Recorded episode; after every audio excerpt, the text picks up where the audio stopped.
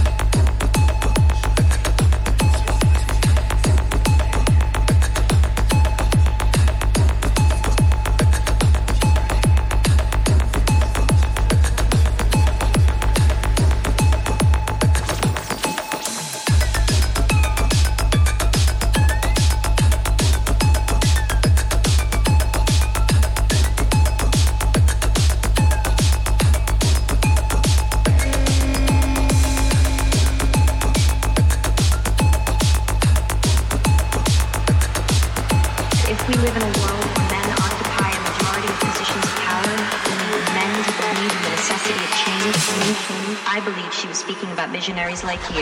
you.